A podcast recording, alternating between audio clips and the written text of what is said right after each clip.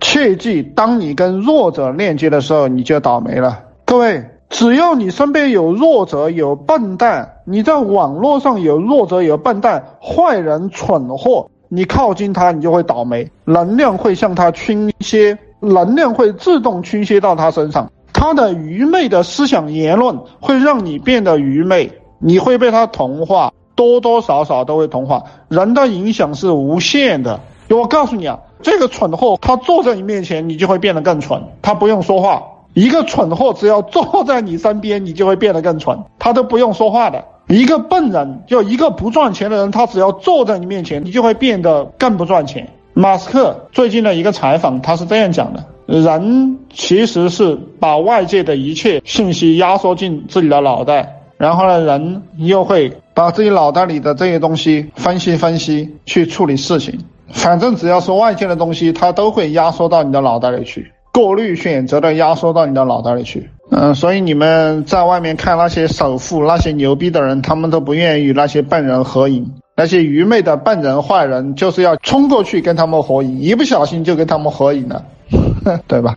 冲过去一不小心跟他们合影了，这些人就能发财，就那个笨人坏蛋就会发财。那个笨人坏蛋一下冲到那个有钱的人面前，那个笨人就会发财。那个有钱的人如果脑袋不清楚，牛逼的人如果跟那个笨人搞到一堆去，那个聪明人就会倒霉。好了，各位知道你们该怎么做了吗？好，各位，你要想进入社会上层，你要想赚到更多的钱，你就要天天去复制牛逼的人。我的课你当然要听啊，营销课，不要跟弱者链接，不要跟笨人链接，不要跟坏人链接，能区分出来自己身边的笨坏蠢的打个一。好，各位，以前有一个人骂我，他老是骂我，他这么骂的，他说：“你天天让大家去向牛逼的人靠近，那我们这些蠢的怎么办？”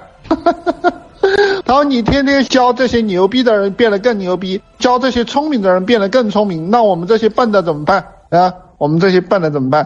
我不知道怎么办，反正我不搭理你。”好了，我们接下来讲下面这句话啊，说服别人、教育别人是一件没有意义且耗费心血的事情，所以我们的直播间绝对不说服任何人，也不教育别人。就你们做直播是这样做的，不说服任何人和不教育任何人，只要他笨他蠢，直接把他啪一下拉黑。我们不跟蠢笨坏的人接触。你牛逼，你是老板，你就来。好了，你不断的去过滤你的直播间，你的直播间以后都是有钱人。你的直播间都是聪明的有钱人，那么你再卖单子就好卖了，他们就会疯狂的买单。你的直播间都是蠢笨坏穷的，你一单也卖不出去。所以，我们有些人为什么他赚不到钱？因为他的直播间都是聚集了一帮蠢笨坏穷，蠢笨坏他就没有钱，他就穷，穷他就不买单。你天天跟这帮人唠嗑，只能浪费生命做慈善。要只找聪明的、善良的、牛逼的、有钱的老板，你的直播间只能打造这样的直播间啊！